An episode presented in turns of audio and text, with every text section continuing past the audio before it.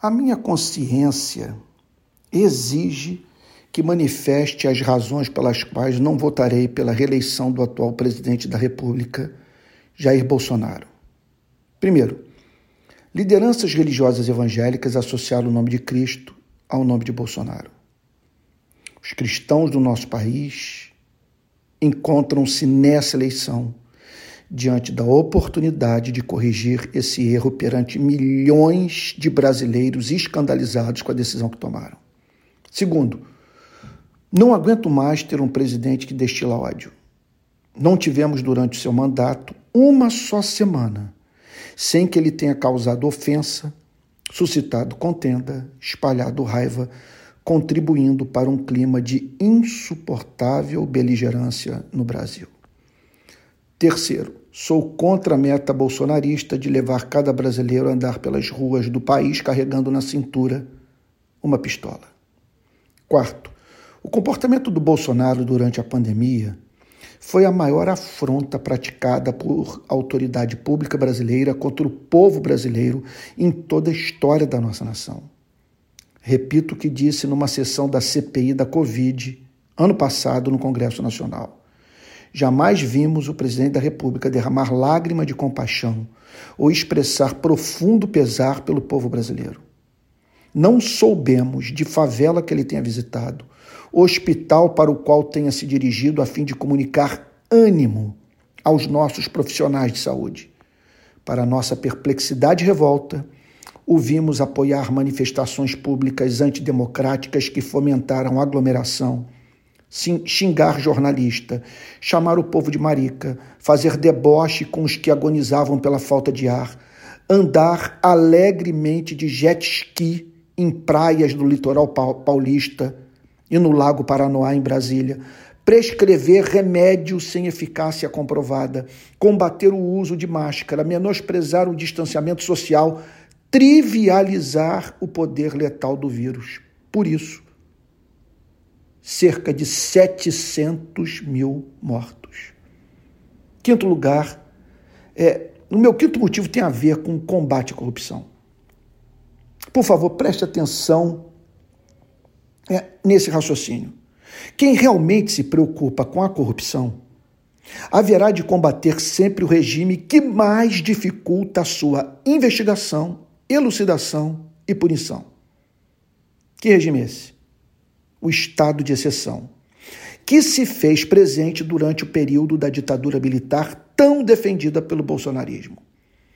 Peço aos que declaram não votar em corrupto que me respondam às seguintes questões. Os escândalos de corrupção do MEC demonstram um governo comprometido com o fim da malversação de recursos públicos? A transparência nos gastos públicos é essencial para que corruptos e corruptores tenham seu caminho dificultado? Se sua resposta é positiva, responda-me então.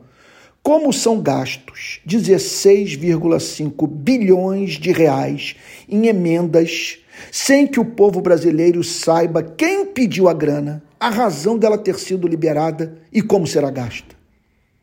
O que você tem a dizer sobre a tentativa de obstaculizar as investigações que atingem a família do presidente da República?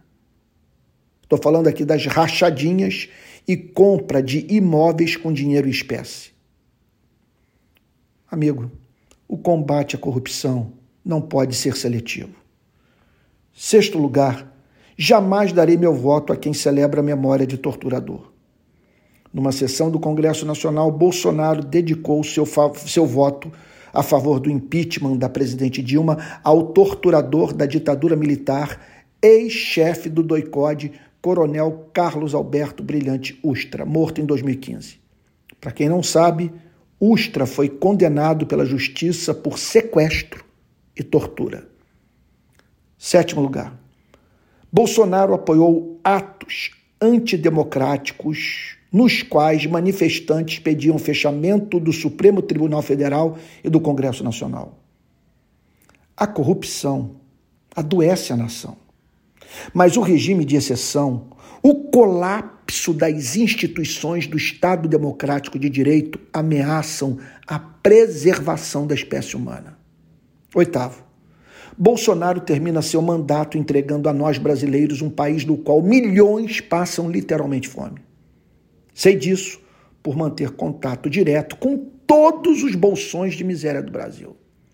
Nono, o fim do governo Bolsonaro representará o fim da relação promíscua entre o seu governo e as instituições que mais tiveram a sua imagem manchada pela aliança com o bolsonarismo: as Forças Armadas e a Igreja.